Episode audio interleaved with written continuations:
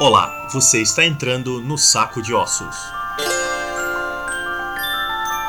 No livro A Filosofia do Horror, o pesquisador Noel Carroll escreve que a palavra horror deriva do latim horrere, que significa ficar em pé ou eriçar, como na expressão popular estou de cabelo em pé. A palavra também deriva do francês antigo horror, que significa eriçar ou arrepiar. A concepção original de horror sempre se ligou a um estado fisiológico anormal de agitação.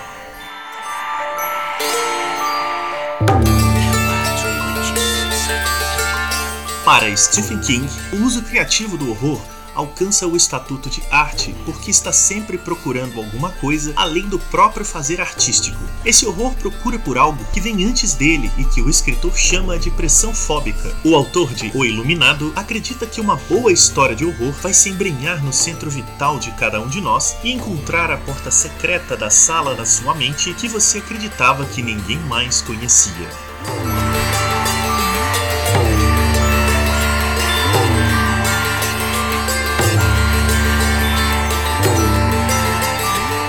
No Saco de Ossos, a ficção de horror é sempre arte. No programa, vamos receber artistas que trabalham com todo tipo de criação no gênero: cinema, literatura, quadrinhos, televisão, música e onde mais o horror artístico se manifestar.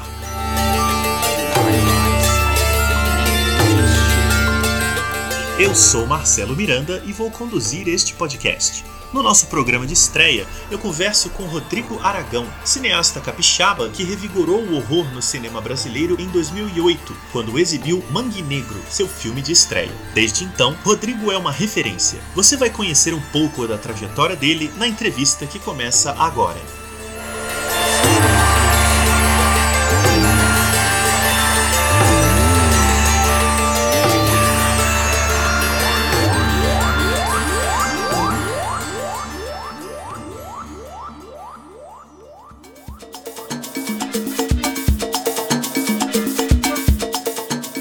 Aqui comigo no Saco de Ossos o Rodrigo Aragão, diretor do Estado do Espírito Santo, que virou uma referência no horror brasileiro da última década. Rodrigo, primeiro, muito obrigado aí por participar aqui desse programa de estreia. Ô, Marcelo Miranda, prazer é todo meu. Eu te agradeço por estar aqui, meu amigo, poder falar com você sobre terror brasileiro. Rodrigo, já vou começar bem do princípio. Como é e quando surgiu a sua paixão pelo gênero do horror? A pergunta, né? Sempre a pergunta. A pergunta. Eu nasci em 1977. Quer dizer que naqueles anos maravilhosos de 84, eu tinha 7 anos de idade, né? Foi aí que surgiu o lobisomem americano em Londres, A Volta dos Mortos-Vivos, A Hora do Lobisomem, A Hora do Espanto, né? Esses são filmes que marcaram muito a minha vida, assim. Alien, o Resgate, são todos filmes muito importantes para mim. Eu considero essa década de 80 um momento que esse mercado de terror estava chutando o balde ao máximo, né? Tinha uma revolução ali de, de efeitos especiais, de criaturas e de roteiros porra loucas, né? Então acho que isso aí foi um, foi um start na minha cabeça e eu acredito que o ato de querer começar a fazer filmes foi muito por uma frustração que eu não sei se sou só eu que sinto isso, mas essa frustração de todas as coisas divertidas acontecerem sempre em Nova York, né? Sempre com os americanos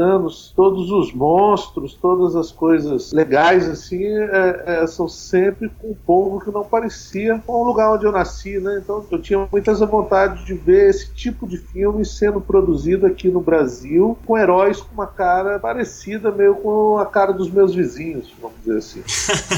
e o seu trabalho tem mesmo, né, influências de figuras aí dessa juventude, né? Peter Jackson, Sam Raimi, John Landis, agora o recém-falecido Larry Cohen, eu acho que tem alguma coisa, né? A sua dieta de filmes de horror passava por esses caras ou tinha coisas também que você via meio fora da caixa? Ainda que eles já fossem fora da caixa o suficiente. Claro, eu acho que até uma coisa que eu costumo dizer assim para minha filha, eu acho que essa geração nova não sabe o que que é desejar ver um filme e você não ter acesso ao filme, né? Porque antigamente você só viu o que se passava na televisão quando no início dos anos 90 começou a surgir os videocassetes. Não foram todos os filmes que saíram em videocassete, né, em VHS. Então isso às vezes você ouvia sobre o filme antes anos até conseguir uma cópia. Então, assim, essas coisas como o, o terror italiano, próprio Mojica, eu falei isso, o Zé do Caixão só pude ter acesso aos filmes dele quando saiu um DVD. A cópia em VHS também era dificílimo de, de, se conseguir, né? É, e saiu muito tardiamente, né? Saiu mais ou menos perto até da época que você fazia o Mangue Negro, eu acho, né? Exatamente. Eu até tenho uma, uma boa história sobre o filme. Quando eu tinha ali uns 5 para 6 anos de idade, meu irmão mais velho, ele foi no cinema assistir A Volta dos Mortos-Vivos e me contou como é que era o filme. Eu fiquei fascinado, querendo ver o filme. E na semana seguinte, antigamente você passava praticamente os cinemas mais antigos, passava praticamente praticamente um filme por dia, né? Na semana seguinte passou um filme chamado Zombie 2 famigerado filme de zumbis do Lúcio Fulci, né? É, um clássico aí do horror gore, né? Meu irmão não tinha a mínima noção do que, que era a diferença entre um terror americano e um terror italiano. Ele levou a namorada achando que ia ver alguma coisa parecida com a Volta dos Mortos-Vivos e chegou em casa indignado. Ele saiu do filme pela metade, assim, falando que tinha assistido o filme mais terrível do mundo, porque o filme tinha uma cena que tinha um um zumbi lutando com um tubarão, e o tubarão comia o braço do zumbi. E eu sempre gostei de efeitos especiais desde muito novo. Eu ficava, cara, como é que alguém fez isso, cara? Um tubarão comendo o braço de um zumbi. E aí ele me contou que chegou numa cena que tinha um pedaço de madeira entrando no olho de uma mulher. Aí nesse momento a, a namorada dele começou a passar mal e ele levantou e foi embora do cinema, indignado. E eu fiquei indignado com ele porque ele não viu o filme até o final, ele não podia me contar o final final do, do filme. E isso é uma história que eu ouvi com sete anos de idade, né, e 80 e poucos. Eu só tive acesso esse filme é adulto. Foram quase 20 anos depois. Eu passei 20 anos querendo assistir a porra do filme do Lúcio Fulci para descobrir como é que ele fez uma luta entre um zumbi e um, e um tubarão, né? Grande filme, aliás. Ah, você citou aí agora que te fascinou ouvir sobre a luta do zumbi com o tubarão, e isso me leva ao fato de que a sua carreira foi muito desenvolvida em torno da maquiagem, né? Você é maquiador profissional há muitos anos e especialmente especialmente na construção também de monstros. Né? Eu queria que você falasse um pouco de quando que apareceu esse seu trabalho na maquiagem e como ele te levou a fazer os primeiros vídeos antes mesmo de filmar Mangue Negro. Eu acho que a maquiagem foi o que, que era possível para mim fazer dentro de tudo que envolve fazer um filme. Por exemplo, na minha infância, eu vi ali o Make-off Guerra nas Estrelas, eu queria muito fazer filmes, muito, muito. E não se tinha acesso a uma filmadora, né, uma coisa assim. Eu lembro que o meu pai tinha uma filmadora Super 8, mas não tinha filme. Então eu ficava brincando com os meus amigos de, de fazer filme, mas sem ter uma película ali dentro, né, só com a câmera antiga. E dentro dessa brincadeira de se fazer filmes, eu descobri através de um desenho animado, os ursinhos carinhosos, se eu não me engano, que eles ensinaram a fazer uma massa de modelar caseira, feita de trigo e sal. E eu fiz aquela massa de modelar e descobri que com aquela massa de modelar eu conseguia fazer feridas, deformidades, conseguia fazer algumas coisas assim, pintava com tinta guache e eu conseguia assustar os meus vizinhos, minhas tias, meus amigos. Então a maquiagem ela surgiu muito assim na minha vida. Era o que era possível fazer com as coisas que eu tinha na cozinha. Assim, eu passei uma infância, aprendi a mexer com latex. No meu bairro tinha uma fábrica de camisinha. Eu era o garoto chato que ia lá pedir latex pro dono. Situação, né? Não é? E aí em 94 eu estava com 17 anos e foi a primeira vez que eu fui convidado para trabalhar em um curta. Eu tinha muito interesse em, em estudar cinema, ou estudar alguma coisa ligada a efeitos especiais. Não havia nada nada parecido com isso no Espírito Santo. A minha formação foi praticamente feita de oficinas curtas, projetos que tinha aqui na prefeitura. Então eu estudei desenho, estudei pintura, estudei teatro de bonecos, é, escultura, talhe madeira, tudo que eu achasse que de alguma forma pudesse me ajudar nessa área de efeitos especiais. Comecei a trabalhar em 94 profissionalmente, trabalhei muito com teatro, né, porque se produzia, década de 90, se produzia muito mais teatro do que cinema. Entre 2000 e 2004, eu tive uma felicidade de conhecer uma pessoa que mudou minha vida, que se chama Herman Pidner, que era o pai de um amigo meu de infância, que resolveu entrar numa sociedade comigo e nós montamos um espetáculo de terror chamado Mausoléu e graças a esse espetáculo pude trabalhar com cenografia, resina, materiais que eu tinha ouvido falar, mas nunca tinha tido acesso, então isso também ter, eu acho que isso solidificou um pouco minha formação como técnico de efeitos especiais. Em 94 esse espetáculo acabou, na verdade era um espetáculo sempre muito a gente é jovem, a gente é muito idealista sobre o terror, né? Eu queria assustar as pessoas ao máximo, assim, era um espetáculo que fazia muito sucesso, mas Salvador tinha essa coisa de fazer sucesso no verão, invernada não era tão bom, eram muitos atores, era muito desgastante, e esse grupo se desfez em 2004, quando eu voltei para o Espírito Santo, sempre querendo fazer um filme, tentando outras maneiras, levantar grana, várias maneiras idiotas, como, por exemplo, fazer show show heavy metal para levantar grana. Olha aqui. no Espírito Santo aí, né? É, você, você ficou na Bahia então 10 anos mais ou menos. Não, fiquei na Bahia 4 anos. 4 anos. Né? Ah, ok. Foi o período que você fez o mausoléu lá. É, o mausoléu era lá. E depois de muitas frustrações, eu resolvi começar a produzir um filme no quintal de casa. Então, assim, eu acho que Fazer o Mangue Negro foi um ato de fé da minha vida, que eu comecei a fazer o filme literalmente sem nada, construindo um barraco ali com madeira velha, sem ter. A gente não tinha nem um serrote, sem ter nenhuma verba para fazer o filme com amigos trabalhando de graça, produzimos 15 minutos de filme, teve quase um ano para fazer 15 minutos de filme. O Herman viu ali o, o, esses 15 minutos de filme, achou interessante e resolveu investir para mim terminar esse longa. Então foram três anos, foi de 2005 a 2008, quando o filme foi lançado, e trabalhando literalmente no quintal de casa. Principalmente a gente filmava finais de semana, eu trabalhava a semana toda nos efeitos, mas a gente filmava nos finais de semana. E realmente, quando eu lançar o Mangue Negro, foi uma coisa assim, mudou minha vida. Pois né? é, aqui eu vou te perguntar do Mangue Negro. Foi um filme que começou a circular em 2008, né? E até hoje ele é citado como um renovador aí do gênero de horror no Brasil. Não só como filme de grande destaque, também de vigor, né? Mas também por ter apresentado a uma nova plateia um cinema subterrâneo de terror que já vinha sendo feito no Brasil há alguns anos, mas não tinha tido aquele filme que revelaria isso isso para muita gente. A ideia do Mangue Negro, você sempre fala do quintal de casa. Eu queria que você explicasse o que é o quintal da sua casa para quem uh, não, não visualiza que você está se referindo a um grande mangue, né, que caracteriza a região onde você mora, né, que é a região do Perocão, no Espírito Santo.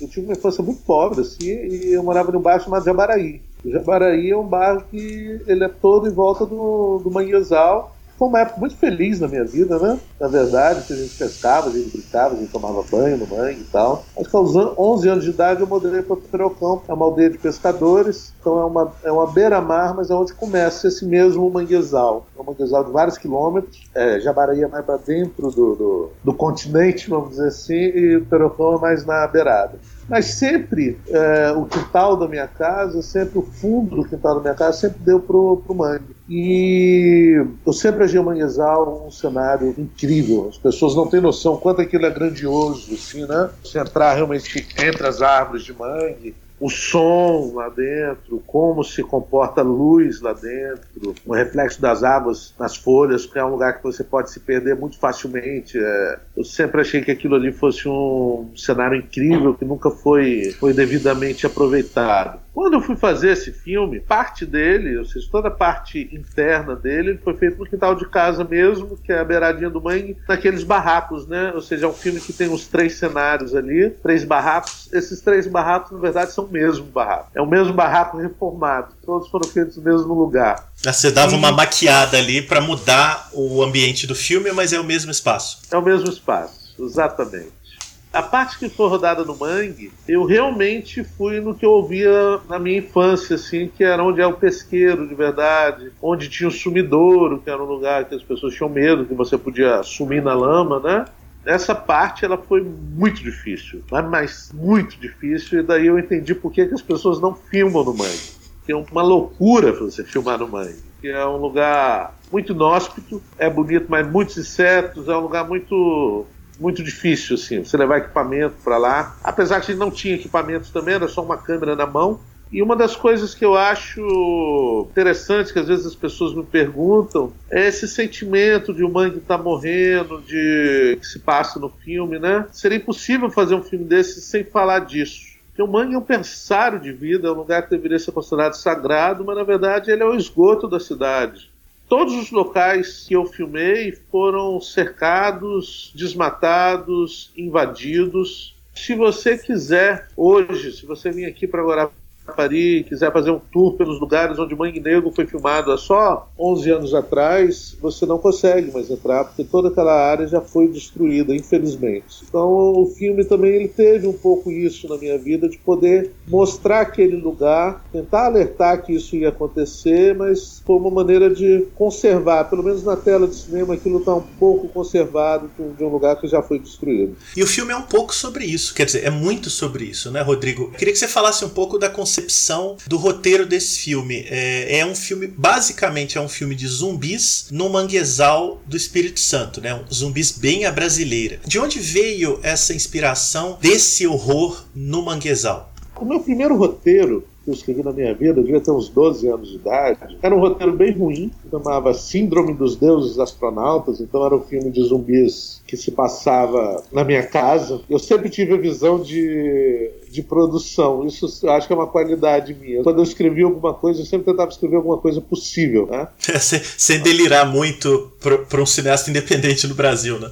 É, isso é fundamental. Apesar de era um filme que a abertura dele era, seria no sítio, onde é que eu filmei o A Noite Cabra e o Mata Negro, mas teria um, um restinho de destroços de, de, de, uma espaçonave, mas eu não sabia como fazer. Bem, gente, não é que a gente não delira, né? a gente delira também. Mas a, a grande parte dele seria interna, dentro de uma casa, uma coisa meio Evil Dead, com zumbis, graças a uma, uma contaminação alienígena. E o clímax dele, a batalha final, a briga final, seria no, no Manguezal. O tempo passou, lógico isso foi para uma gaveta, um projeto que eu nunca consegui fazer, mas uns 10 anos depois que eu fui rever esse roteiro, eu achei ele todo muito ruim, mas o final era bom. O clímax dele no Mangue era uma boa ideia, assim, né? Fiz um, um bom clímax. Eu pensei, vou reformular isso aqui e vou tentar fazer o mais regional possível.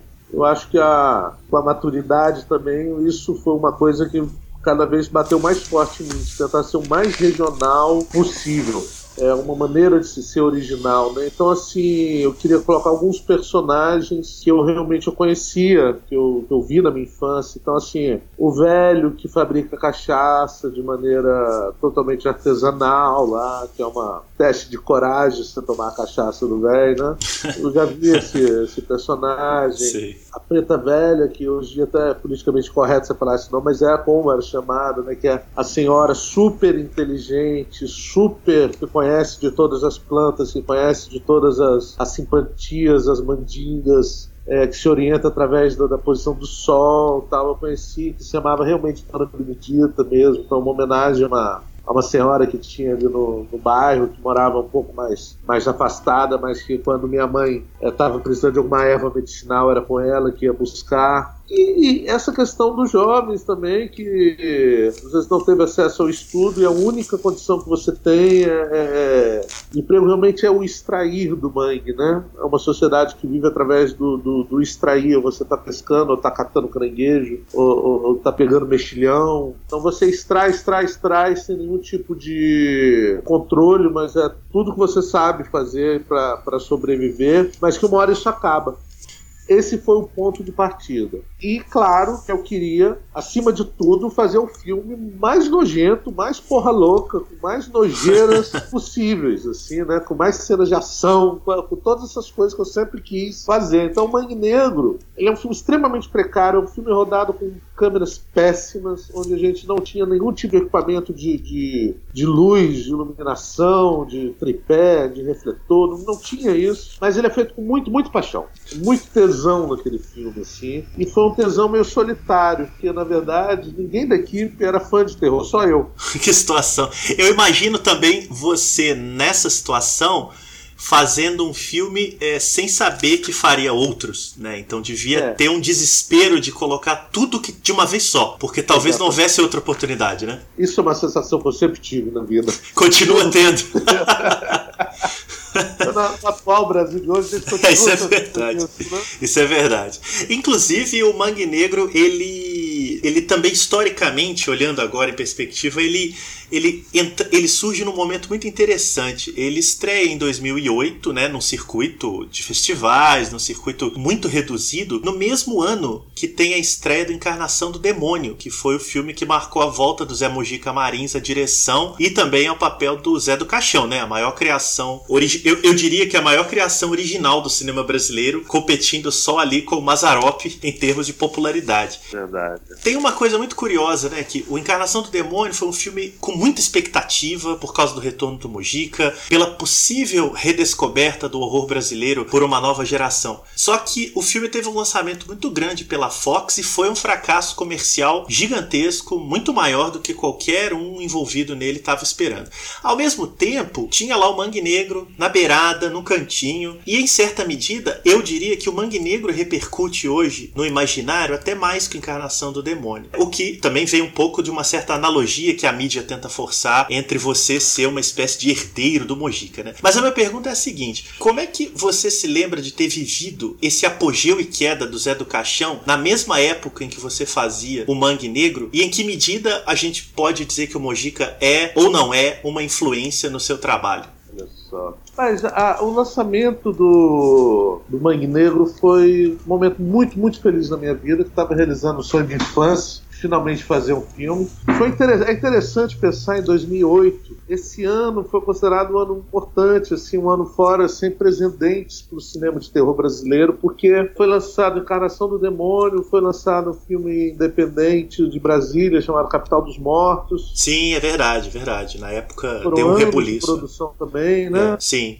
tinha também ali que estava uma disputa se era lançado um filme chamado Porto dos Mortos, tinha um, o Era dos Mortos com meia, meia um média-metragem, né, do, do, aí de Minas Gerais, do Rodrigo Brandão também. Então tinha uma coisa assim, tinha uma, até uma certa corrida para ver quem que ia ser o primeiro filme de, de zumbi brasileiro, eu fiquei um pouco à parte dessa corrida, porque, porque eu, tava, eu não, não, até não tinha muito acesso a, a redes sociais, esse tipo de, de polêmica aí. Eu estreiei esse filme no, no Fantaspoa. Provavelmente foi a sessão mais bonita da minha vida inteira, porque, como eu disse, eu sempre fui um pouco solitário, sendo de Guarapari, de uma aldeia de pescadores, sendo fã de terror, sendo que eu tenho amigos com a própria equipe, mas as pessoas não gostavam de terror. Né? As pessoas estavam fazendo aquele filme por amizade. Até uma coisa engraçada que o Valderrama tentava, como o filme também o roteiro era vivo, a gente ia, tinha o um roteiro, mas as intempéries da, da vida de um filme de baixo orçamento de força a mudar e não, não filmar em ordem, né? Porque só tinha um cenário. Às vezes eu tentava explicar para o Valderrama que ponto da história que estava. Ele falava, Rodrigo, me fala o que eu tenho que fazer. Deixa eu falar com você aí que a gente faz. Ele foi entender o filme depois, provavelmente. Na verdade, a equipe inteira foi entender o filme depois. Quando eu fui para Porto Alegre, eu recebi o um convite para passar lá. E foi uma confiança que o JP teve no meu trabalho também, assim, só pelo trailer, que o filme ficou pronto em cima da hora. Foi uma sessão maravilhosa, porque em Porto Alegre era uma sessão inteira de fãs de terror, pessoas que eu não conhecia, alguns se tornaram grandes amigos, mas eu acho que ninguém esperava ver aquilo. Então o filme foi uma festa, assim, a, pessoas deliravam com o filme, que ele surpreendendo a plateia. E dois dias depois eu tive a honra de conhecer o Mojica, no mesmo festival, né? E conhecer o Denison Ramalho também, que eu sou fã também. Então foi, foi incrível, assim, esse, esse momento. Foi muito, foi muito importante. Essa questão de ser sucessor do Mojica é uma grande honra na minha vida, a maior honra que eu já tive na vida. Ele falou isso num evento lá no Rio de Janeiro, uns anos depois. Eu acho que a mídia pegou um pouco disso aí. Não sei se ele pensou direito na hora de falar, ou se ele só. Mas ao mesmo tempo eu me sinto assim muito honrado, mas eu acho que eu é possível alguém ser sucessor do Mojica. O Mojica é um, é um, cara único na história da humanidade. Assim, ninguém nunca vai fazer filmes como ele fez, né? É, ele é o tempo e espaço. Assim, quando ele, ele fez A Meia-Noite Levarei Sua Alma, ele rompeu com um monte de coisa. Ele é um personagem único. Então não me sinto à, altura assim, de ser comparado com ele, sinceramente. E até porque também, eu vou te falar a verdade, eu morro de medo de aranha, cara. Eu nunca faria um filme com aquele Imagina! Quando ele foi fazer a encarnação do demônio, ele ficou chateado que queriam fazer animais digitais. ele falou: pô, na minha época eu arrumava lá centenas de aranha e ninguém reclamava. Não é? Você Agora... sabe que a Talvez uma grande felicidade que eu tive na vida foi poder colocar o Mojica na cadeira de diretor pela última vez. Né? O último trabalho dele como diretor foi no nosso quarto longa-metragem, foi o Fábulas Negras. Vamos chegar lá, porque é um momento uma... realmente de virada, importante, né? É. Logo depois do Mangue Negro, você fez A Noite do Chupacabras, né? Que é de 2011. E é um filme que investe muito no conflito intimista ali entre duas famílias, enquanto elas vão sendo massacradas por um monstro monstro, né? Como é que foi fazer esse filme depois do impacto do Mangue Negro? E esse impacto tanto para você como realizador de ter feito o filme que você tanto queria, e o impacto nesse público que conheceu um novo realizador do gênero, né? Já vigoroso no primeiro filme. Como é que vem esse segundo? Como é que aparece a Noite do Chupacabras no meio desse turbilhão de coisas? Eu acho que cada filme meu foi um curso. Como eu não estudei cinema oficialmente, a cada filme eu queria fazer coisas que eu tinha vontade de fazer na minha infância.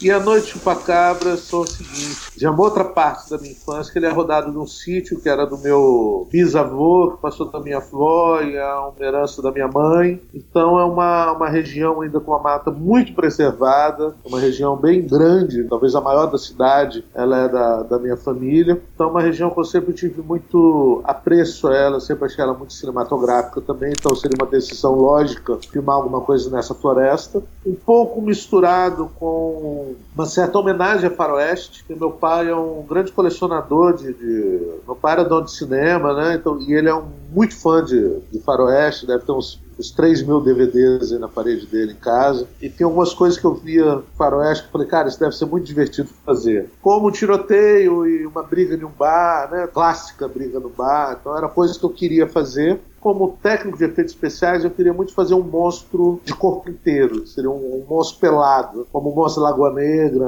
fazer uma fantasia completa de espuma de látex, assim. Isso se juntou com a questão de fazer um monstro latino. Isso, o Chupacabra sempre me fascinou por ser um monstro desse continente, né, latino-americano, que todo mundo ouviu falar, mas ninguém sabe. O Chupacabra ele não tem uma cara oficial, né, uma cara é assim que é o Chupacabra. Ninguém sabe exatamente como ele é. Um pouco diferente de lobisomem, que você tem umas três versões de lobisomem ali, mas quando você fala em lobisomem, todo mundo já imagina alguma coisa, né? Como um vampiro. É, tem, é... tem uns arquétipos prontos, né? Que o chupacabras não tem. Exatamente. Isso é um prato cheio para quem gosta de fazer efeitos especiais. Né? certo, né? é. Então, assim, foi, foi carregado dessas referências e desses desejos que a gente foi fazer esse filme. É um filme extremamente barato também, mas é um filme um pouco mais caro que O Mangue Negro. Eu considero A Noite de Chupacabra o filme mais difícil que eu já fiz na minha vida inteira. No Mangue Negro, a câmera era minha. Eu comprei uma câmerazinha bem ruim, então eu filmava quando eu queria, né? Na Noite Chupacabras, o diretor de fotografia chama Segundo Rezende, então ele tem uma produtora, ele topou fazer o filme por uma quantia quase simbólica, coitado. E a gente tinha uma determinada gama de equipamentos equipamento ali, mas havia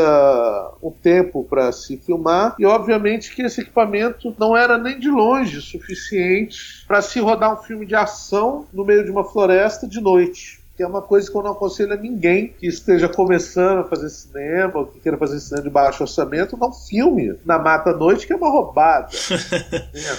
Imagina. É mais difícil que no Mangue. É, porque o Mangue, assim, o Mangue teve uma coisa que o Mangue, ele foi, quando tinha noite, era noite americana, porque como a gente sim. não tinha luz nenhuma, sim, sim. então isso estava resolvido. Problema sem solução, problema resolvido. Sim, sim, você vai... Não vamos filmar de noite. Você vai sempre ter uma constância na luz, porque ela vai ser sempre artificial, né? Exatamente. Agora, filmar no meio do mato foi a primeira vez que eu pude trazer duas pessoas. Dez pessoas brincam que, em vez de eu contratar atores, eu contratei outros diretores, né? Que foi o Joel Caetano, que é um grande parceiro que eu conheci em festivais também, que é um cara que eu vou levar essa parceria no que depender de mim pro resto da vida, que a gente tem muito em comum. O Peter Bastoff, que eu conheci lá no Sul também, que é uma figura que eu acho que tinha um carisma, assim, que o personagem pedia. E o Christian Verardi, ali, que fez uma uma, participação pequena, que eu conheci ele como intelectual do terror, né? Que é um cara que conhece muito do gênero, conhece muito de cinema tal, que foi reclamando um pouquinho com você, que eu não sou ator, Rodrigo, mas hoje ele já, já trabalhou um monte de filme aí, então mudou um pouco. Ele interpretou o velho do saco e isso abriu uma, uma nova carreira na vida dele também. Então ter essas pessoas foi muito bacana, mas foi um filme extremamente difícil porque o, a, a Noite Pacabra ele foi rodado em blocos de 10 dias. Então ele era um filme planejado para ser rodado em 40 dias, sendo quatro blocos de 10 dias, sem descanso, que é uma coisa que eu não aconselho ninguém a fazer. E literalmente a gente foi para o meio do mato, a gente foi morar no meio do mato, a gente dormia lá numa situação muito precária, eram casas muito pequenas, muito antigas, muito, muitos bichos, muitos insetos, muitas aranhas, cobras, tudo que você pode imaginar. E tivemos todos os tipos de problemas que você pode imaginar, de, de, de fiação pegar fogo, porque a, a estrutura não era a ideal, de chuva, que a gente não estava preparado para fumar na chuva tal. E ele acabou que ele estourou tempo, em vez de ser rodado em 40 diárias, foram rodadas 50. Então a gente teve um estouro de quase 10 diárias. Foi muito cansativo. Um filme muito, muito, muito cansativo. Foi o mais difícil que eu já fiz na vida. Foi então o seu filme amaldiçoado. É, ao mesmo tempo eu acho ele um dos mais divertidos que eu já fiz, assim. Quando eu vejo ele na tela, eu, eu gosto muito dele. É um dos que eu tenho mais simpatia. Em 2013 veio o Mar Negro, que fechou essa primeira trilogia aí que a gente pode falar e que ela é muito ligada aos efeitos da poluição no meio ambiente. Você falou um pouco disso, especialmente em relação ao mangue negro e a uns monstros derivados, eu diria, tanto do ódio quanto do descaso do indivíduo com a natureza. Na Noite do Chupacabras eu acho muito interessante que o monstro parece uma encarnação do ódio daquelas duas famílias. Eu sempre vi o filme assim, sabe? Ele vem do nada porque ele brota daquela raiva toda, né? Tanto que ele é uma figura figura fisicamente secundária no filme, né? Ele aparece em momentos muito chave, mas é a grande maldição daquela aldeia ali. Já no Mar Negro, ele tem uma pegada mais apocalíptica, que eu acho que ele se aproxima mais do Mangue Negro nesse sentido, do que dos conflitos intimistas da Noite do Chupacabras. Isso foi proposital ou foi natural que, em alguma medida, o Mar Negro parece retomar alguns elementos mais do Mangue Negro e um pouco menos do Chupacabras? Verdade, é verdade. O Mar Negro ele é fruto de algumas coisas quando surgiu a ideia de mais um filme de zumbi, eu pensei que eu só, só haveria interesse em fazer mais um filme de zumbi se ele extrapolasse o Mãe de alguma forma, se ele fosse um pouco além. E aí surgiu essa ideia dele, em vez de ser no Mãe, ser no mar, e da gente fazer essa questão dos zumbis meio marinho, algumas mutações com criaturas marinhas. Então isso me deu tesão de embarcar no, no filme de zumbi de novo. Ao mesmo tempo que eu já tinha um interesse muito grande de começar começar a saga do livro de Cipriano, que é algo que eu tenho trabalhado bastante nos últimos tempos, né? Que vem aí o Mata Negra, que já explora esse universo, e o Cemitério das Almas Perdidas também, tem o roteiro do Terra Negra, que é, tudo isso faz parte desse mesmo universo. Então, o Mar Negro para mim é como se fossem dois filmes, uma coisa meio daquela aquela coisa que você falou um pouco antes, da sensação que, poxa, talvez esse seja meu último filme, talvez eu não consiga fazer outro filme. Então vou tentar colocar tudo aqui que eu posso colocar. Então ele, ele tem duas linhas narrativas ali muito claras: a saga do Albino e a questão do filme de, de zumbis, né? Ou seja, o Albino através da magia do livro, que é um livro que foi apresentado ali no, na Noite de Chupacabras, através do personagem do, do Velho do Saco. Então, dessa forma, o Mar Negro ele pega um elemento da Noite Chupacabras e um elemento do Mangue Negro. Ele une isso tudo. Um lado a magia e o outro lado a questão da contaminação ambiental do Mangue Negro. E o Mar Negro também, eu acho, das grandes coisas do filme, a cara do filme, ela é muito feita, e esse é um grande diferencial do Mangue Negro, que ele é feito através de um monte de fãs de filmes de terror, enquanto no Mangue Negro foi um filme meio solitário nessa parte. Mar Negro foi exatamente o contrário, porque havia um orçamento um pouquinho maior também do que o A Noite de Pacabra, um orçamento muito baixo, mas um pouquinho maior, a essa altura eu já tinha conhecido muitas pessoas em locais diferentes do Brasil e até do mundo, assim, né, no México, na Argentina, que eram fãs de terror que sempre se colocaram muito, muito interessadas em participar dos meus filmes, essa coisa. Olha, quando, quando houver uma oportunidade eu vou trabalhar no filme seu. E aí o primeiro roteiro que eu escrevi já tinha essa, esse bordel com um monte de gente e já tinha esse desejo de reunir essa turma doida toda, pessoas de locais diferentes que não se conheciam entre si, mas que eu conhecia e falava, cara, quando esses caras se juntarem, elas vão ser muito amigas, assim. Flertei com todos, conversei com todos, e quando a gente colocou na ponta do lápis ali na calculadora, eu vi que não tinha a menor possibilidade de trazer esse povo. Mas a menor, assim, não, o orçamento não dava nem de longe, nem para me oferecer nem a passagem, assim, quanto mais cachê. E eu comuniquei às pessoas e aconteceu uma coisa muito bonita, que as pessoas começaram a falar, não, eu vou assim mesmo eu pago minha passagem, eu vou. Outro, não, eu vou, eu vou. Assim, o osso TAP veio do México por conta própria, coitado. Teve uma moça que veio da Nova Zelândia para me ajudar na maquiagem, veio gente de Aracaju, de Rio Grande do Sul, veio pessoas de todos os lugares. Então, aquele bordel, ele, ele surgiu através do tesão de pessoas de quererem fazer um filme de terror, um filme de zumbi, desgraceira, e foi uma festa isso. Então esse filme ele foi, ele foi feito de maneiras diferentes. Todo o outro núcleo, todo o resto do filme inteiro ele foi feito em etapas também, mas houve 10 dias de filmagem ininterrupta, que é aquele bloco inteiro do bordel ali, onde é que tinha quase 50 pessoas. Eu tinha que arrumar era comida e lugar para as pessoas dormirem e foram 10 dias de uma correria imensa para filmar e ao mesmo tempo de festa, que as pessoas não dormiam, elas queriam falar de filmes. Então elas eh, eram um povo virado e aconteceu aconteceu uma coisa engraçada nesse filme que eu falo que é a gripe do Peter Bastoff, que o Peter chegou meio gripado e há relatos que ele espirrou na salada. e aí espalhou. Gripe, cara, ela espalhou no set, velho. Era uma gripe fortíssima e em metade daquelas cenas as pessoas estão literalmente morrendo de gripe ali, mas foi muito difícil filmar esse bloco, porque todo mundo estava muito doente. Então, assim... Você teve a melhor preparação de elenco possível, né? Gripou a equipe para garantir que estava todo mundo meio podre ali nas cenas do bordel. O Christian Berardi, que fez a Madame é, Úrsula. É, sei, sei. Ele tinha um vestidinho que mostrava as costas. Ali na reta final, ali, cara, ele tava literalmente morrendo mesmo. Não conseguia ficar em pé, cara. Eu pegava ele pelo louco e falava: Christian, você vai matar zumbis com uma metralhadora giratória, Christian. Aguenta. Força. Aguenta.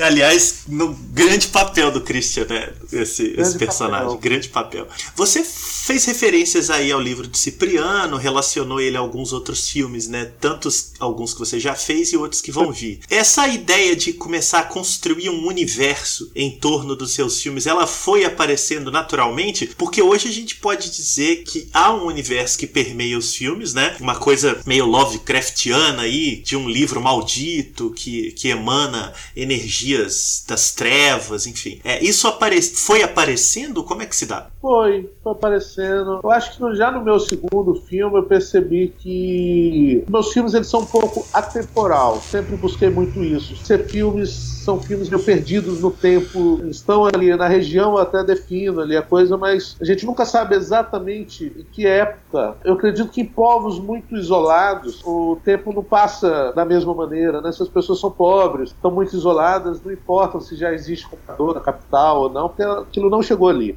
eu acho que naturalmente esse universo ele foi fechando com personagens que eu gosto e isso está cada vez mais presente na minha vida. Eu acho que todos os filmes eles têm um link é muito importante importante para mim que quem não conheça os outros filmes, entre, assista e goste do filme, entenda tudo, mas quem viu os outros vai entender um pouquinho mais da, da, da referência, né? Ou seja, no Mar Negro, quando o Albino encontra o livro, para quem é mais atento, é o mesmo, ele encontra o livro no cenário onde aconteceu uma matança na noite do chupacabra. Então os cadáveres estão ali com o mesmo figurino, com a mesma roupa, é o mesmo local e o livro livro está na mesma posição que ele foi deixado no filme. Então, para quem não assistiu A Noite Chupacabra, o cara encontrou um livro num lugar estranho. Para quem assistiu e é um pouco mais atento, vai perceber é. isso, né? Você tem ali conexões muito diretas, né? É, eu acho que o, o Mata Negra ele solidifica muito Sim. isso em relação à, à mocinha do filme, é a criança que sobreviveu no Mar Negro. Isso não é verbalizado, né? Em momento Sim. nenhum. Você é uma pessoa que tem um trauma, foi encontrada na mata. O Albino faz uma participação no filme. Então quem assistiu o Mar Negro vai reconhecer esse personagem. Para quem não assistiu também isso não interfere tanto na história.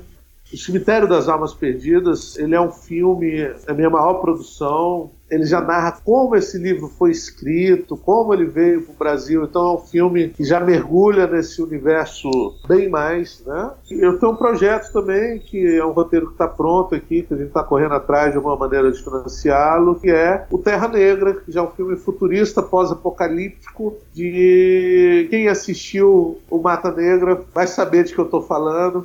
Quem não assistiu também vai ser uma aventura apocalíptica, meio Mad Max com demônios gigantes, zumbis e coisas divertidas. Até por você ter citado Mata Negra, eu vou, vou ficar nele depois a gente volta no Fábulas Negras. O Mata Negra é o seu filme mais recente no circuito, né? Ele, ele rodou aí em 2018 e ele me parece um filme até mais próximo ao Noite dos Chupacabras na questão de lidar com um grupo limitado de personagens, alguma maldição e as consequências dos traumas, né? Agora você está conectando ele aos outros filmes, né? O que já cria uma mitologia muito grande em torno desse objeto que seria o livro de Cipriano. E é também o seu primeiro filme protagonizado por uma personagem mulher, o que também é muito interessante. Eu queria que você comentasse como veio o Mata Negra dentro dessa poética, né? Porque o que era uma trilogia, agora de repente já, eu já chamaria de mitologia, né? Então Mata Negra está muito dentro disso. E é um filme que tem a sua cara, mas ele é um pouco diferente dos outros. Eu acho que quem viu os outros filmes assiste o Mata Negra e, e percebe ali algumas nuances diferentes,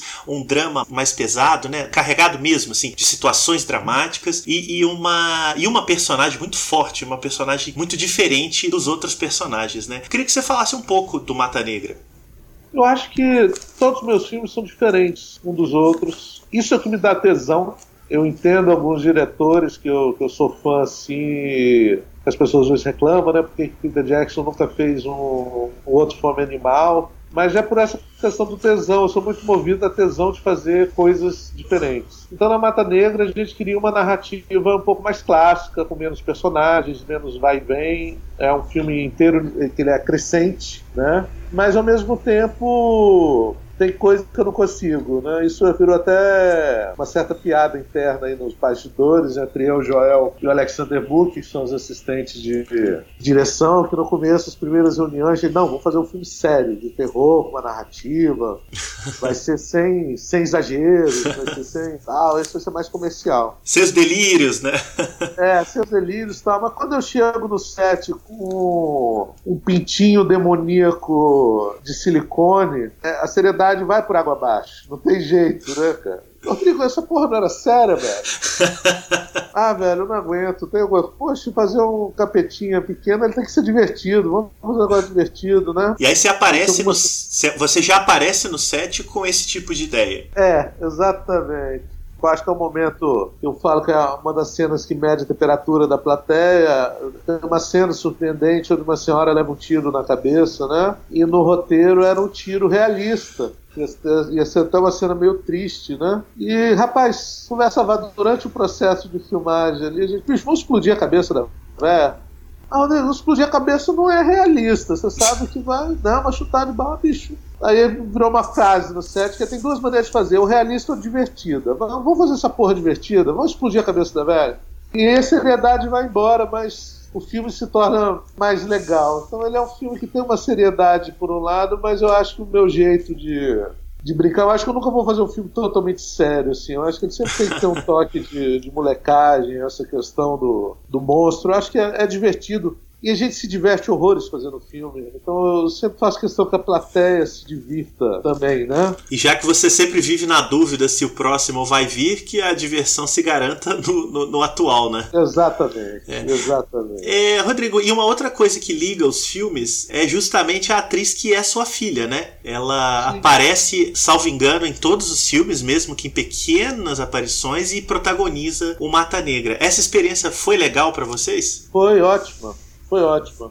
Me facilitou muito, porque na verdade é um personagem que a gente, ela treinou anos, né, para fazer esse personagem. Carol é uma jovem também, está batalhando aí na, na, sua formação de atriz, mas como ela foi literalmente criada em um set de filmagem, ela sempre acompanhou desde muito pequenininha, ela sempre acompanhava as filmagens, então ela tem muita noção de câmera, de posicionamento, de como a gente monta cenas, né? Então é uma atriz muito fácil de trabalhar, foi extremamente fácil trabalhar com ela. Num filme difícil, né? Porque voltamos àquela, àquela ideia de se filmar no meio do mato. Evidente que a Mata Negra é o meu primeiro filme onde a gente ganhou um edital, então é o meu primeiro filme que ele não é independente, mas foi um edital de novas linguagens. É um filme teve um orçamento de 600 mil, que é muito pouco para um filme nessa linha, mas foi maior orçamento que eu tinha tido até então. Então ele, ele nos permitiu ter alguns confortos, como ter uma câmera profissional, a gente tinha uma iluminação que ainda não era suficiente para se filmar um filme no meio do mar de noite, mas era uma iluminação muito melhor do que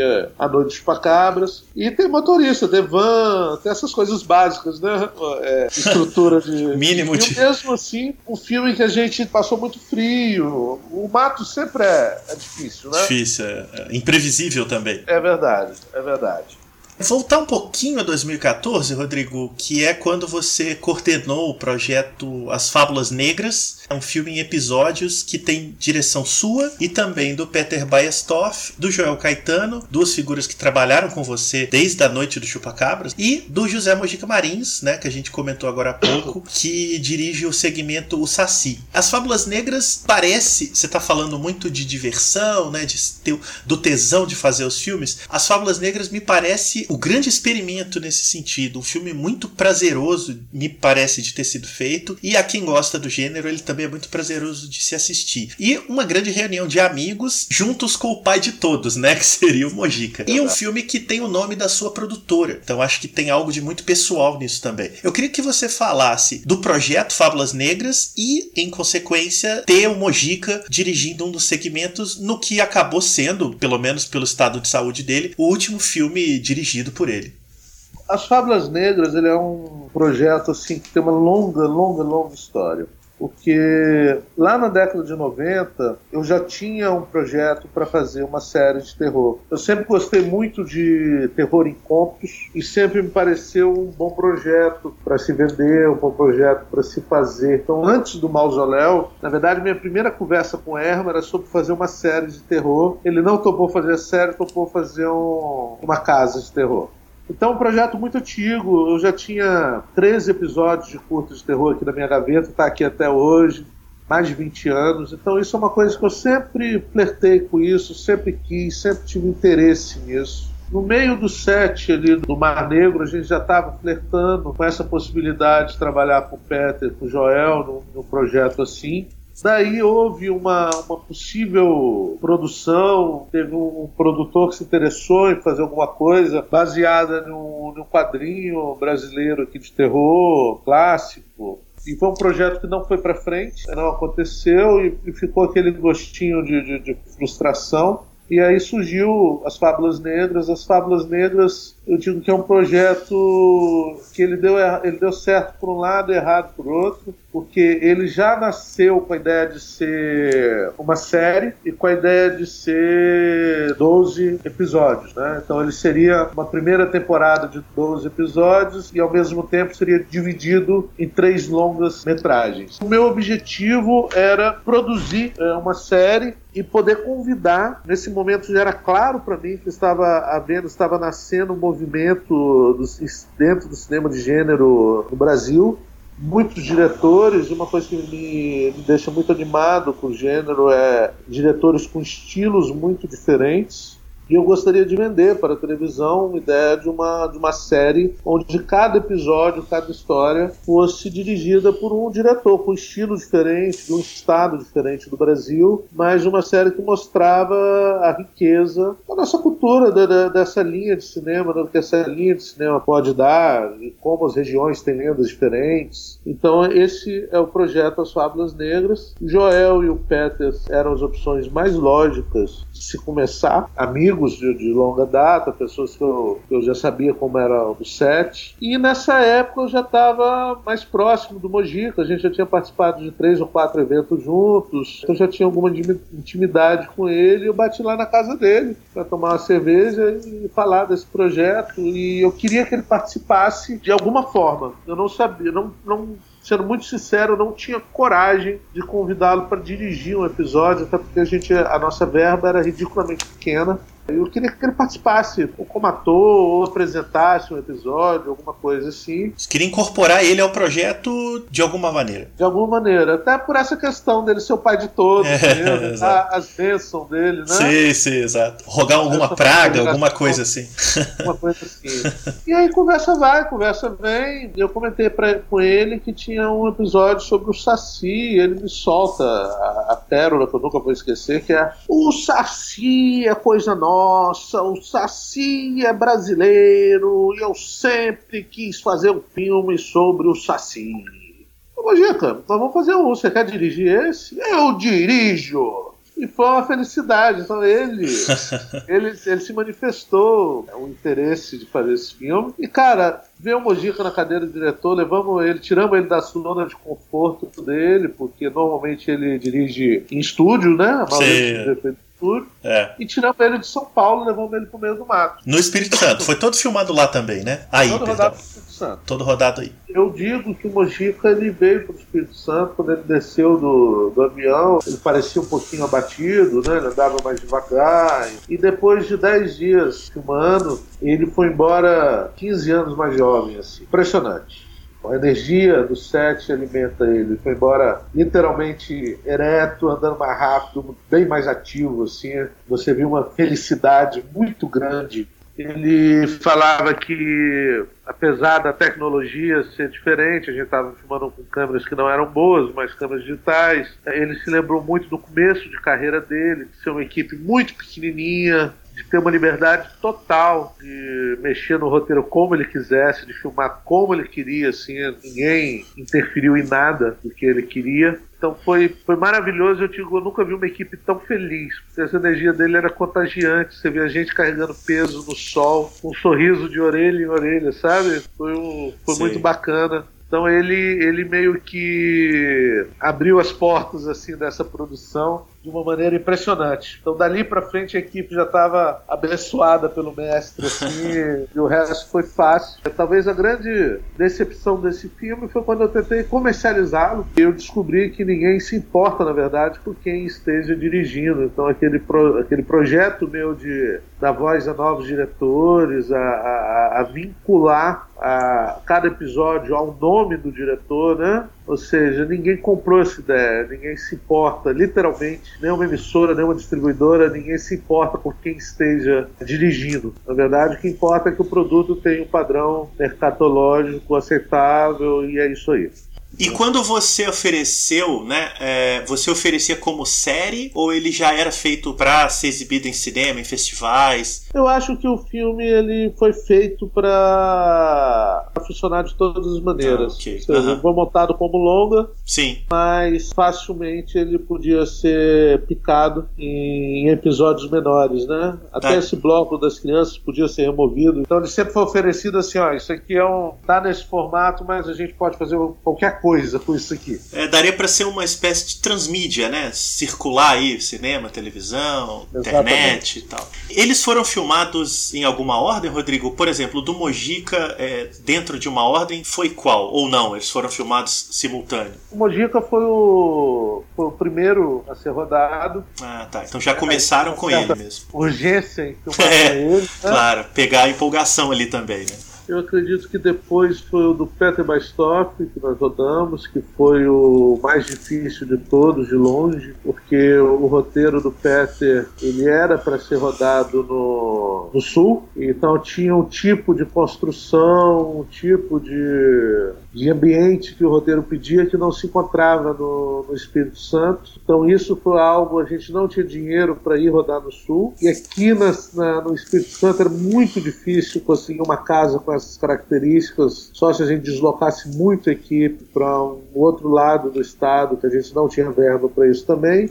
E aí veio essa ideia de falar, não, olha, esse, esse personagem aí, sulista, ele tá fugido do sul, né? Não vou dar spoiler aqui do roteiro, mas faria muito sentido ele não poder ficar lá, ele tem que ficar mudando de, de regiões do Brasil pela maldição que a família dele leva. Então isso aí resolveu, mas ele foi rodado em uma casa muito distante, no meio do mato. Isso tornou essa produção muito difícil, era uma produção muito isolada teve um, uma coisa também que nós uma casa alugada e nós não vimos a parte elétrica da casa quando a gente alugou e quando a gente foi ver era impossível ligar qualquer tipo de holofote na casa era ridícula a, a parte elétrica então foi uma, um set que deu muito muito trabalho muito trabalho mesmo os meus filmes são literalmente festas, são filmes que foram rodados na minha casa, no meu escritório, no é sítio no... da minha família, mas Sim. foi bem descontraído rodar aquilo, foi bem divertido. E o, o Joel, ele deu uma sorte também de, de pegar um filme, pegar a produção, ser última, ser rodado. Então a equipe estava muito azeitada, estava tudo muito afinadinho quando ele chegou. E o Joel é um cara muito inteligente, muito talentoso e muito inteligente na, na questão de se trabalhar com pouco. Ele teve um puta, ele teve mais tempo para planejar e ele, ele sabe muito bem aproveitar o que ele tem na mão.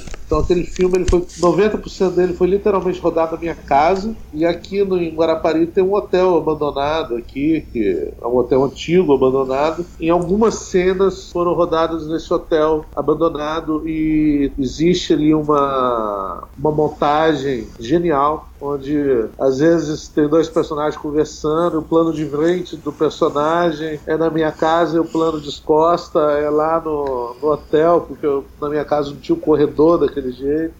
construiu um, você construiu um cenário inédito. Exatamente, exatamente. e é um terror mais sério, né? Ele, sim, ele sim. Um, foi o único que fez um terror sério mesmo, uma pegada meio terror oriental, assim. É, é um filme muito direto, assim, né? É verdade, é verdade. Foi um trabalho muito bacana, assim.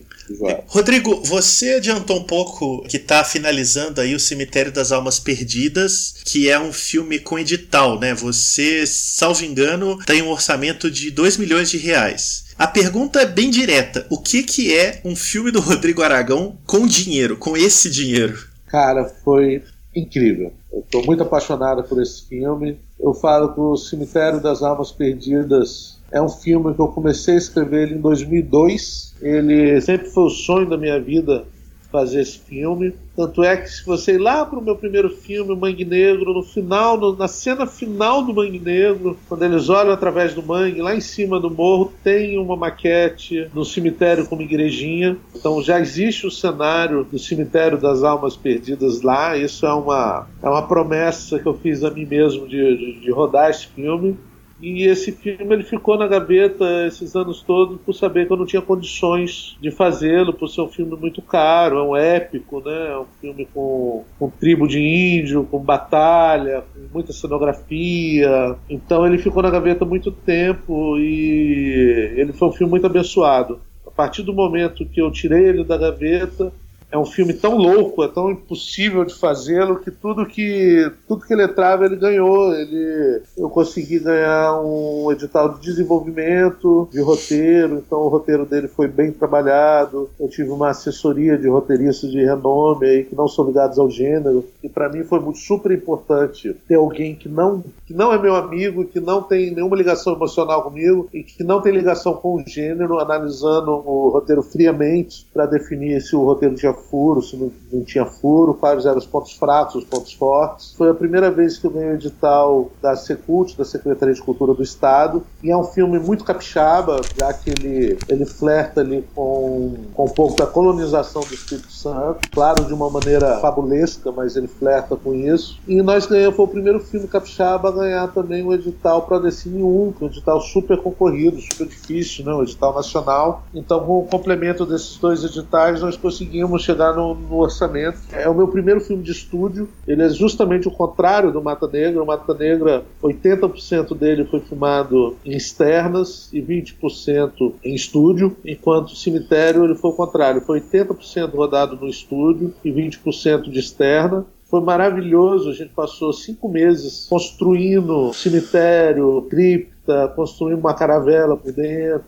Salões subterrâneos. Então, assim, tudo no filme ele é feito. Para isso eu tive que literalmente formar uma equipe de cenógrafo aqui na cidade, de pegar um carpinteiros e, e aos poucos mostrar eles o que, que era fazer cenário, né? Todo o elenco teve uma preparação mais longa, foram cinco meses de preparação e dois meses de filmagem. E é um filme completamente diferente de tudo que eu já fiz na vida, é uma fábula com jesuítas, bandeirantes, criminosos portugueses sem orelhas e feiticeiros, mais de uma tribo de índios, canibais, algumas cenas de batalha, que uma coisa que eu sempre quis fazer também, batalha com espada, lança, flecha. e vampiros. Também tem essa questão do jesuítas satânicos que acabam fazendo um acordo com o diabo e se tornam espécies de vampiros. É uma visão um pouco diferente dos vampiros, mas eu também pude trabalhar com aquela questão de atores amarrados em cabos, de lutas espetaculares com gente voando de um lado para outro. Então, assim, foi extremamente divertido foi o meu filme mais gostoso de fazer. É, para mim era muito importante ser um filme que parecesse um filme de 10 milhões, um filme bem maior do que ele realmente foi. Mesmo assim, é muito bom a gente ter um conforto, de ter uma grua, de ter uma boa câmera mesmo, rodado com uma Alexa, de ter um bom equipamento de iluminação. Né? Eu, eu digo que é o meu primeiro filme realmente com uma estrutura de cinema mesmo. O Cemitério das Almas Perdidas é um filme que eu falo, se tiver algum erro ali, é nosso não tenho desculpa de falar que é foi equipamento, foi isso, não foi, né? Isso é até uma coisa muito interessante. Todo edital que eu participei da minha vida, eu ganhei esses, mas para ganhar esses eu perdi outros 15 editais. E uma coisa que eu sempre respondia para os jurados, assim, e sempre em algum momento algum jurado me perguntava isso, que é, Rodrigo, você não acha que se você tiver um orçamento, isso vai mudar suas características? Vai deformar o seu estilo de cinema? eu sempre respondi responde, senhor, é, o trash é falta de orçamento, não é estilo não, velho. é uma inversão total, né? Não é, não é estilo, é, é. eu sempre quis fazer esse tipo de filme, a gente faz com o que a gente tem é. na mão, né? Não tem Exato, jeito. É. é, o limite é que é a condição da coisa, né? Exatamente. e eu acho uma coisa que eu sempre tentei fazer é o seguinte, bater nos meus limites, né? Eu sempre quis fazer filmes maiores do que os orçamentos que eu eu tive, e poder se olhar também, né?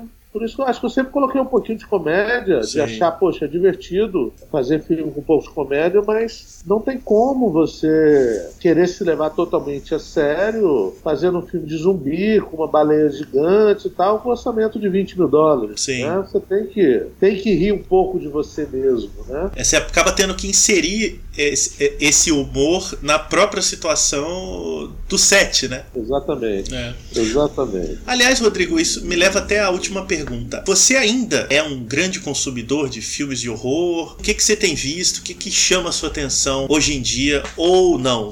Olha, hoje eu tô muito mais seletivo. Eu acho que eu, na minha juventude, adolescência, eu realmente consumia tudo que eu via de terror, assim. Eu era aquele tipo de rato de locadora que realmente toda prateleira de terror, toda eu tinha assistido. Hoje eu tenho bem menos paciência, até porque as fórmulas dos filmes de terror, elas são. Existe muita coisa muito repetida, né? É uma fórmula muito batida. É muito comum para mim assistir cinco minutos de filme de terror e desistir, porque eu vejo muito assim um filme padrão comercial, terror mediano, Netflix, por cinco minutos você sabe tudo que vai acontecer, né? Ah, então já sei quando o filme é bom ou ruim ali, já. Então é muito comum eu desistir no, no início já. Experiência mais dinâmica, né? De relação com os filmes. Exatamente. Eu também tô com uma filhinha agora de três anos, que é a coisa mais linda, que é, não tem jeito, diminui muito o seu tempo de assistir filme, porque agora a televisão é dela, né? E eu não posso assistir filmes divertidos enquanto ela estiver acordada, então meu tempo diminuiu muito.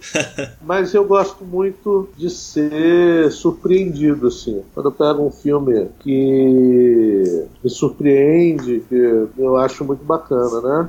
Eu acho que o último grande filme que eu vi, revi várias vezes, assim, gostei bastante, foi Hereditário. Sim, sim. É uma linha diferente da que eu faço, mas achei super divertido. Algumas séries, a minha do coração não podia ser outra, a Ash versus Evil Dead. adoro aquilo. Sim. Muito bacana ver aquele bando de gente velha já resolvida na vida, né? Tá todo mundo ali, né? Se pensar em San Remi hoje. É, não deve mais nada a ninguém, né? Exato, podem fazer o diabo que quiserem, então, carta verde total, né? De fazer qualquer é. obscenidade ali. É, exatamente. Então, dá uma invejinha muito gostosa, inveja branca, é muito legal aquele pessoal fazendo aquela série. Eu acho que são as últimas coisas que eu vi. Acho que, no geral, o, o mercado mundial de terror ele, ele não, não está com grandes ideias, né? Eu acho que o, essa franquia Encarnação do Mal, Annabelle e tal, tem ganhado muito dinheiro, tem dado ótimas bilheterias, mas é uma fórmula feita com extrema competência, mas é uma fórmula já totalmente consagrada, né? Você já conhece tudo que vai acontecer ali, né? Não traz nada de novo. Você pensar no, no It, um super sucesso de bilheteria. Claro que eu gosto daquilo que é uma forma oitentista total, né? Totalmente anos 80, feito com a, muita competência também com a tecnologia atual. É, né, completamente revisionista, né? Um, é, um retorno a algumas. requentada é, ali, é, né? é, um retorno a algum imaginário, né? Com certeza. Stranger Things também, sim, né? Sim. Bem, é aquilo ali que eu vi na minha infância. Muito gostoso ver aquilo também, mas é um, é um requentado também. Tem um, gostinho de micro-onda, né? Tudo isso. E eu acho que uma coisa que contrasta com isso, e até uma visão otimista, apesar do nosso momento negro da política em relação à, à cultura em geral, mas uma coisa que me faz ter fé é a questão da, do movimento inverso do cinema de terror brasileiro. Ainda, até esse momento não encontrou o grande público, mas eu acho que é uma questão de tempo, vai encontrar, mas principalmente pelo volume, conversando com Carlos Primati, que é um grande pesquisador né, da, da, da coisa, fala que ano passado, entre, entre pós-produção, produção e pré-produção, ele catalogou 37 títulos, ou seja, nunca se teve tantos filmes de terror em andamento no Brasil, nunca na história. E uma coisa que me deixa feliz é ver estilos muito diferentes Outra coisa é, finalmente, diretores que não têm vergonha de falar que seus filmes são de terror, né? é, demorou um pouco.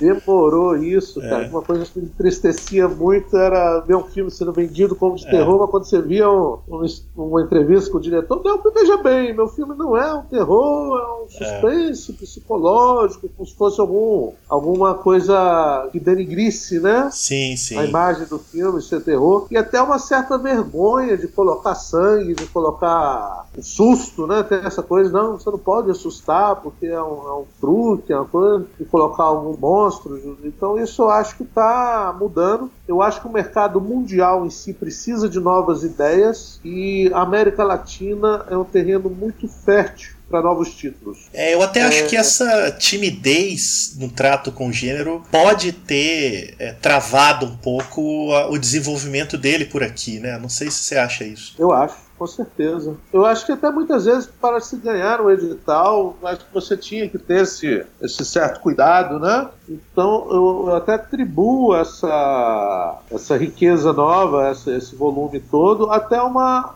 abertura de mente. Sim, sim. Também das, das comissões julgadoras. Né? Certamente, né? é. Fundamental, na verdade. É fundamental. O cinema de terror não é um gênero menor, não é um gênero superficial. É um gênero dificílimo, porque é um gênero que você mexe diretamente com a biologia do espectador, né, cara? A pessoa assusta, a pessoa sua, às vezes, a pessoa sente medo de verdade, né? É, é... E, e, e, tem uma coisa muito contraditória e fascinante, né? Que o horror ele é comercial por natureza, porque os filmes sempre tentam atingir o mais possível as plateias, mas é também muito experimental, né? Talvez o gênero de mais experimento que a gente que a gente tem por aí. Exatamente. Isso mostra como ele pode ser rico, né? Como ele é Exato. é importante. É porque grandes nomes do cinema começaram a fazer filmes com terror, né? Sim, exato. E, e, e criando, experimentando, né? Você mesmo nos seus filmes está sempre inventando alguma coisa. Eu acho que é aí que fica a riqueza e eu senti nos últimos anos que quem tentou fazer isso no Brasil com timidez nem avançou pro gênero e também não saiu do lugar. Ficou ali meio aquela energia represada que talvez exploda agora, o Brasil se esfacelando, talvez isso apareça, né? O terror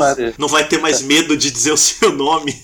Exatamente, exatamente. Até porque o terror tímido, eu acho que ele é isso, ele não agrada nem aos fãs, ele é decepcionante. E, cara, não adianta. Quem não é fã não, não vai ver. O terror. Sim, sim acima de tudo, ele tem que ser uma experiência visceral. Sim. E hoje eu acho que quem vai na, na sala de cinema, o terror tem um grande potencial para salas de cinema, porque, assim como a comédia, é uma catarse divertida de ser feita em grupo. É gostoso rir em grupo e é gostoso gritar em grupo, sentir medo em grupo. Então... É, ele é contagioso, né? Uma energia contagiosa. Rodrigo, para encerrar, eu queria que você dissesse como ver os seus filmes hoje. A gente vive numa época em que as locadoras acabaram, as lojas de DVD Sim. também estão acabando, então a gente gente fala de filmes e acaba que, diferente de poucos anos atrás, a gente às vezes não tem as referências, né? Nem tudo tá na Netflix, como todo mundo gostaria que tivesse. Então, minha pergunta é essa: hoje, se alguém tiver interesse em conhecer o seu trabalho, onde vai encontrar os filmes? Os meus filmes eles estão disponíveis hoje no iTunes, na Google Play, Vivo Play, no SP Cine, no Oi Play, Look também está disponível. Então a gente está disponível em várias plataformas. Ah, ótimo. Que ótimo. E quem quiser ter a mídia física dos meus filmes, pode entrar em contato direto comigo através do e-mail aragãofx gmail.com. Adquirir os filmes também dá para conseguir DVD com a produtora. Exatamente. Vai assinadinho, entrega em casa. Muito bom. Ou seja, não é por dificuldade para assistir, né? É só ir atrás. Tem três filmes também que estão no YouTube pago também. Ótimo. Isso tudo se você quiser assistir oficialmente. Isso, sim. Pô, é quem quiser assistir pirata também você encontra tudo aí. tá, não vai ter dificuldade, né? é. Muito bem, Rodrigo. Brigadíssimo pela sua presença aqui no Saco de Ossos. Valeu de verdade. Marcelo, é um grande prazer bater papo com você. Papo muito bom. Sempre é legal falar de filmes de terror, mas conversar com pessoas como você, que eu sei que são militantes sobre o gênero no Brasil, né? Ajuda quem está nessa área e conhece muito, é sempre muito bom, viu? Obrigado pela oportunidade. Tamo legal. junto. Um abraço.